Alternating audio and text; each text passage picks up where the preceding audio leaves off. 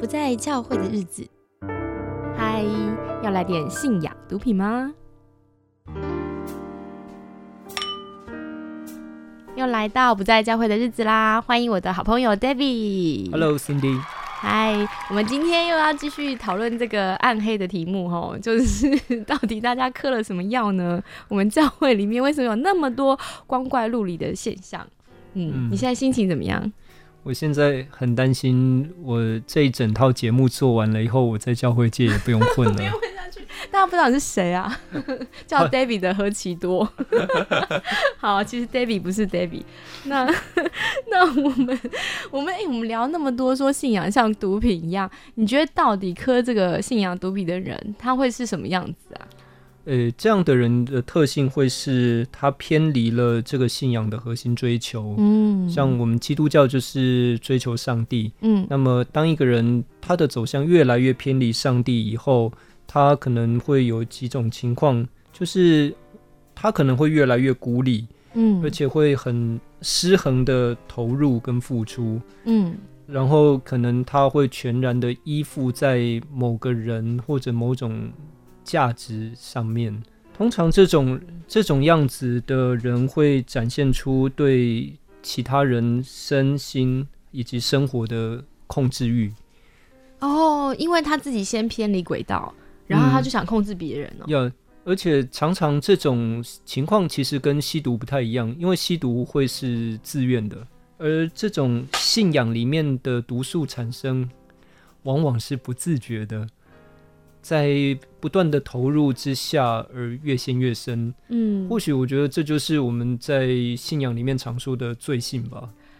等一下，我觉得哇，你这个资讯量好大。也就是说，我们在信仰里面如果歪掉，然后因为我们本来就有罪性，就是这个歪楼的东西会跟我们的罪性捆绕在一起，以至于我们一直坚信的东西，可能根本就是出问题的。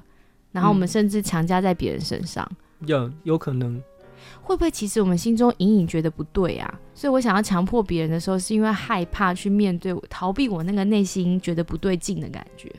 嗯，其实很多时候，一个宗教团体的领袖，他们一开始可能对这种信仰的毒素还是有觉察的，但是当事工越来越多，他们所要做的事情越来越多，面对的人越来越多，那他们可能就会渐渐的为自己心里面合理化。嗯，好像少了那种余裕，就是当我们很忙忙碌的时候，那个事情都塞满了，危机都要处理啊，一直问题都出来，所以在那个事情的压迫下面，我可能就没有机会慢下来去想一想，就是为什么我们教会要这么多施工，开会开到午夜，嗯，为什么有一些东西不能调整？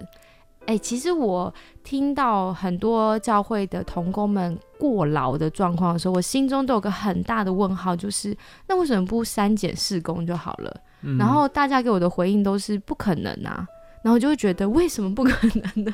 就我很不懂，我在想那个不可能改变，或是我我们在教会中也好，在机构中也好，有些东西我们不敢动的原因，是因为我们没有办法应对那个舒适圈之外。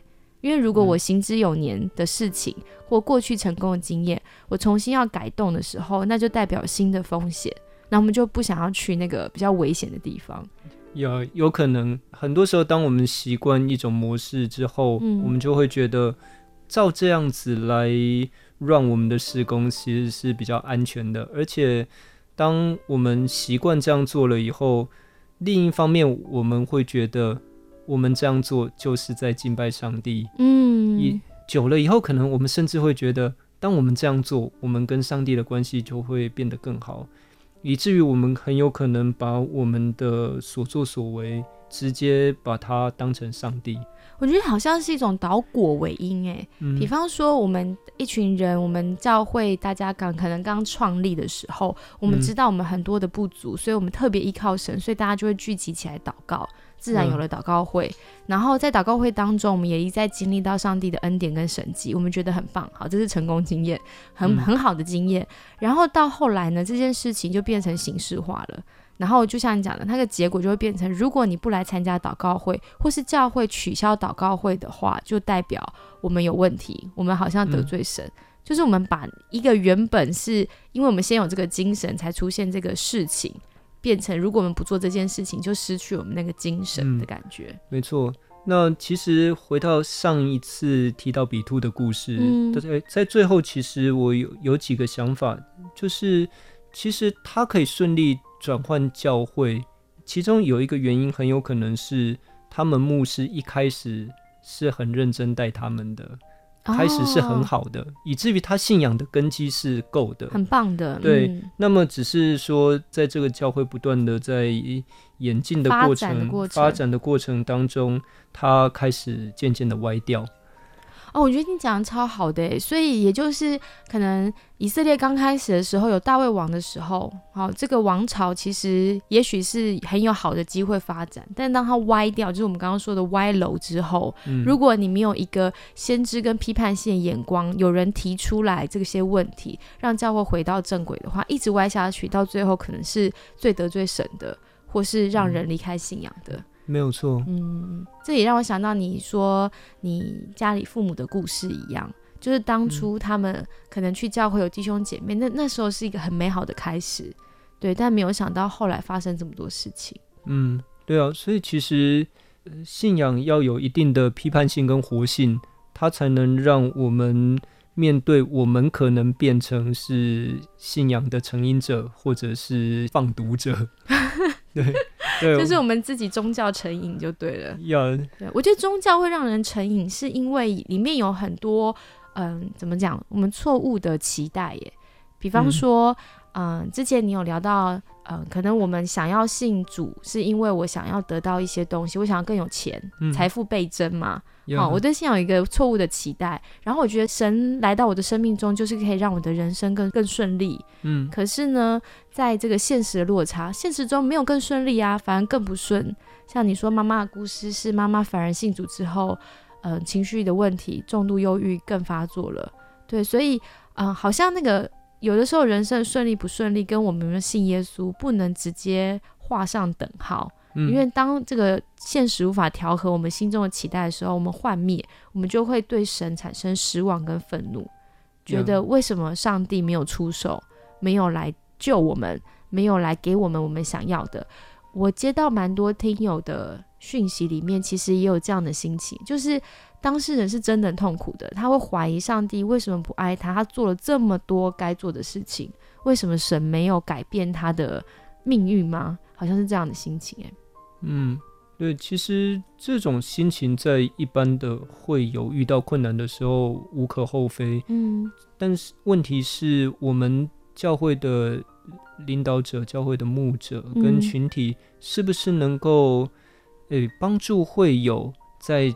这样的过程当中，一步一步的在自己的困难当中经历上帝。嗯，很多时候我们如果没有这样帮助会友，而且我们反而还是要求会有尽可能的投入教会的事工，那其实对会友就有一点是双重的，就等于是双重的伤害打击哈。因为因为可能我们要求会有更投入的时候，给他的。期待是你再投入更多一点点，你可能就会得到你要的。你可能投入不够多，你才没有得到。有，那就变成说，我们跟上帝的关系是处于一种对交换，嗯，互惠的。对，只是情况会变成，原本我们是奉献了以后，他祝福我们的财富倍增。嗯，那么现在是我奉献了以后，他让我的痛苦解除。嗯。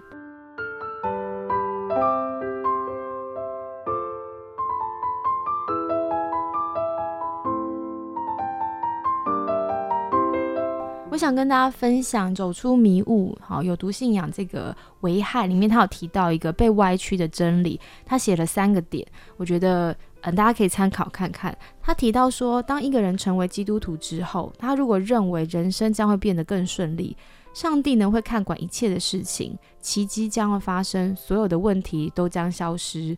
这里写的不是圣经里的上帝，好，可能是教会说的，那那个教会的教导可能有问题。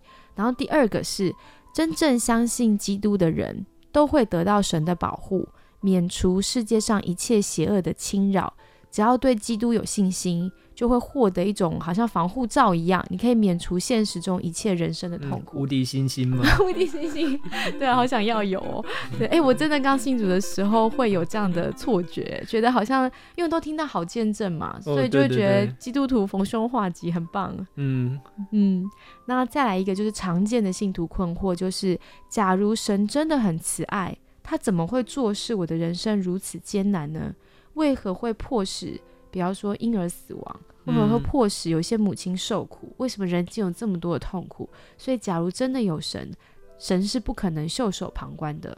嗯，那这个困惑很真实，因为如果我们不是当事人，是客观的时候，确实会觉得上帝不是这样子。但如果是当事人的时候，真的会觉得，为什么神让我的可能母亲死掉？就那个那个打击是真实的问题。因为这个其实就会涉及到我们怎么看待痛苦，跟怎么分辨各个痛苦的成因。嗯，那最近我其实跟一群人在读一本解读约伯记的书，它里面提到一点是，约伯记主要不是处理痛苦，但是基督徒、基督教其实是可以面对痛苦的。那么我们的弟兄姐妹彼此之间，如果可以。相互扶持，然后用基督的爱去撑住那个受苦者，那我们是有办法可以走过这刚刚那些痛苦以及怀疑的状况。嗯嗯，其实圣经就是一本苦难史吧。嗯，你看以色列人，他其实很不容易，他一直都在危机四伏的状况。从他们族长时代，他们的家族在旷野当中游牧，然后有很多的嗯。敌人嘛，到后来他们成立王国，确实是一个小国啊。所以如果大家用刚刚的信念，觉得上帝一定会保护的话，那你看以色列的历史，你就会知道，其实他们经历了非常多的不顺利。神没有出手，神甚至允许有一些大国在他们附近，就是甚至灭了他们的呃北国嘛。嗯嗯，对。所以其实好像我们想象说神一定会出手。这好像不是圣经中的神，那神为什么不出手呢？我觉得这个问题的答案是很值得你自己看圣经。然后你去思索这个，最好不要是我们好像节目里面简单的回应就回答这个问题。而且我觉得几集的节目应该是处理不了这个问题没错，没错。我觉得它很像是你生命自己的故事会回答这个问题，只是你要把你每个故事拿去问上帝，就是神为什么我现在发生这件事，你在哪里？因为神既应许与我们同在，那么神会回答你他在哪里。嗯，好，那我也想要分享一点点。一个神观好了，就是我最近的体会。不然好像讲了很多批评，但没有带出一点点自己的看法。就是我最近呃刚好教学就教课的时候，我有分享一个人叫做 John Rosemont，他就是分享说教养其实有三个阶段。然后我觉得这个 idea 很有趣，因为我是在做青少年辅导的训练，所以我在教这些传道人跟辅导怎么去培育青少年。所以我们要来看教养这件事情。然后他提哦，他说其实一开始呢，第一个季节是服务季，就是我们父母对孩子嘛，我服务他吃饭啊，啊哺乳啊，睡眠啊，好的环境啊，这是父母对孩子的服务。第二个阶段呢，父母对孩子呢比较像是嗯。只要是权威的时期，因为要给孩子纪律，所以是一个纪律十年的概念。所以孩子们大概从三岁到可能十二岁左右这个时间，是父母正在帮助孩子，可能要叮咛很多事情，让他们守纪律。守了纪律之后，就会内化孩子心中的那一把尺，怎么面对生活中很多问题。但是再往下走，十三岁开始就是青少年了嘛，就是导师的季节。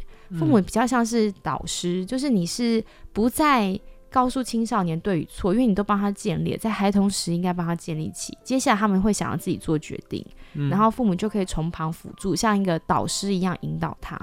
那我看他写的这个教养三阶段，我就在想说，诶，上帝跟我们的关系，常常神也是用他是天赋嘛，是不是也是这样子啊？然后我就想到说，对，耶上帝带以色列出埃及的那个时候，感觉就是给他们每日日用的饮食。对，很照顾他们，保护他们，好，连脚上的鞋都没有破。先这样讲，在那个旷野的那四十年，神就是纪律期嘛，他设了很多的律法，帮助他们去建立他们自己的嗯文化跟生活方式。因为以色列人民族原本是埃及的奴隶，奴隶的人生观呢，就是我今日有酒今朝醉嘛，我完全无法控制我的人生。Yeah，对我就是呃，能抢到多少好处，我就是抢，是一个没有长远规划型的，没有要为别人着想的。对，但是神透过在旷野当中去教他们说，要敬奉独一的上帝啊，要应该怎么样，呃，互相相处啊，好人跟人之间要怎么样，呃，反正从敬拜开始建立他们的很多生活律令，然后到后来他们真正进迦南，就是导师了，神已经不再那么完全让他们 follow 上帝的做法，神是提醒他们要怎么做，但如果他们不听，还是要去打一些仗的话，那神也让他们承受自然后果。没错，这个其实还蛮，我觉得还蛮有趣的。嗯因为我自己读圣经，其实也有发现这个阶段，嗯就是如果我们看从出埃及记的一直到约书亚记，我们会发现约书亚记里面的上帝很不一样。嗯在之前的上帝会为以色列人把屎把尿，然后然后他们做错事了会处罚。嗯那么很有趣的是，到约书亚记的时候，他们诶，其实上帝除了第一场仗以外，嗯几乎没有没有太多出面。嗯那么我们如果有读圣经的话，会知道他们第二场仗是打败仗。嗯这场败仗主要是因为一个一个人他拿了不应该拿的东西，那么上帝让整个以色列人失败。嗯其实我我之前有想过这个问题，为什么上帝不是在第一时间就把那个人灭了？对对，因为嗯像说。在约书亚记之前，很多时候就是诶一个人犯错，上帝就直接降火把他灭了。嗯直接出手，嗯对对对对，其实那个时候已经他们已经有律法，嗯而且他们经过了一定时间的训练，接下来其实上帝会希望他们依循律法去走他们在迦南地的路嗯跟他们的生活。嗯对，所以其实这个是还蛮，我觉得还蛮有道理的。嗯，嗯，就是好像那个纪律十年是你要孩子也会内化父母定的一些规则跟准则嘛，嗯，到后来我还是自己要去实践，发现如果我不 follow 一些准则，我自己很受苦。嗯，那这样子就是更实际了，我就更能够明白为什么父母亲对我有这些心意。嗯，那我猜信仰之路可能也是这样子，呀，就是有一些牧者培育我们的时候，一开始是比较像父母一样，很服务的，对我们很好的，嗯。也会对我们有一些要求的，但是不能只停在这里，或是那个要求变得越来越严重。就没是那个进展应该是越来越放手才对，呀，嗯，才是让人真正可以长大嘛，吼，可以叛逆一点。嗯没错，没错，对啊。那像说刚刚提到的，不管是服务权威还是导师，那其实很多时候我们可能在面对一群会友的时候，那个心态没有办法调试，嗯，我们可能用错了那个用错了应有的那个态度去面对。会不会是因为我们本身华人文化里面，我们认为爱就是这样，嗯，就是我全方位的，就是嗯。照顾好你，然后你也听话。有对，嗯。就是很多时候就是该把弟兄姐妹当朋友的时候，嗯当朋友给他们人生建议的时候，我们是按照婴儿的模式去喂养他们，哦，对对对，然后或者是我们应该要当朋友的时候，我们拿出权威来面对他们。嗯嗯，好像在我们的文化里面很难想象牧者跟弟兄姐妹是朋友哦。对，这其实跟我们对上帝的想象有一些关系。嗯因为像说耶稣基督来，其实他既是主，也是仆，而且也是我们的朋友。嗯，耶稣是很多面向的，没错，没错，在约这几个面向在约翰福音里面都有出现。嗯很多时候，其实当我们陷入一个信仰危机，那我们可能更需要的是，不是抽离这个信仰，而是更深入的了解这个信仰到底在说什么。嗯，用一个全面而整全的那种视野来看待信仰，其实对我们这种如果说我们已经受到毒害了，嗯嗯嗯，那对我们来讲反而是比较有帮助的。没错，嗯。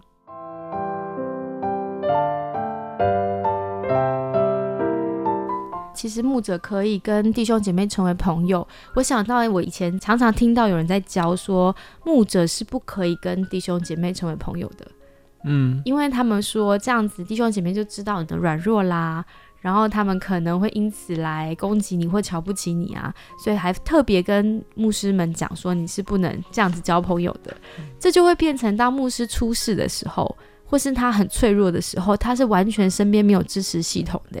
呀，这是一个蛮大的问题了。那像最近有出一本书叫《当牧师精神崩溃时》，那是一个对一个日本的牧师他写的。对啊，其实很多时候牧师不愿意透露自己的软弱，也可能跟这位牧者他的上帝观有关。嗯，如果很多时候我们觉得，哎，上帝是完美的，嗯，那我们在地上，我们其实也要反映某一种完美的形象，嗯，但是却忽略了我们也是人，嗯，很多时候就是要透过我们人的形象来彰显上帝在我们身上做的事，嗯，所以我觉得其实。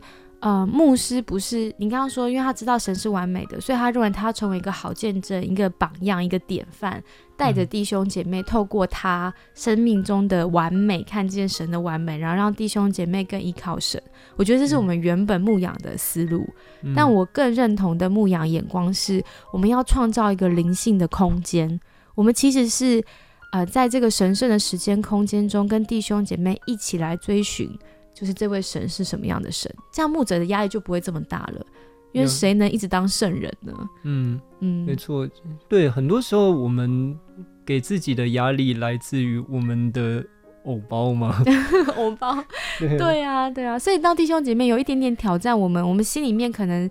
跟那个信念抵触吧，就是万一我不完美，我不是典范，然后你现在挑战我，我就真的好像输了或是错了，那该怎么办？我们那个焦虑的底层、恐惧的底层，可能是关心弟兄姐妹的信仰，嗯，对，不见得真的是那么单纯面子的问题。但但或许是我们原本想象自己要当完美典范的这个信念是有状况的，没错。有的时候我们身为领导人，会把自己的软弱。向大家呈现出来了以后，会造成大家跌倒。嗯，那么我们这个时候教会的焦点放在哪里就更加重要。如果我们的焦点是放在上帝，嗯，那么我们也极尽所能的让我们所有的人聚焦在上帝。嗯，那么一个人的软弱，不管是是会友是牧者，其实。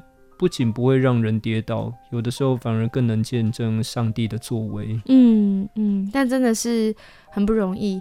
我想到那个圣经中，你看彼得做错的时候，保罗也有挑战他，也有指出他的错误啊。彼得也确实承认，就是对我我我想错了。我觉得这就是你看彼得应该算是圣彼得嘛，就是在这个所有牧羊者的，大家会觉得他是大使徒，他都能承认自己错。为什么我们小小的牧者就觉得我们不能犯错？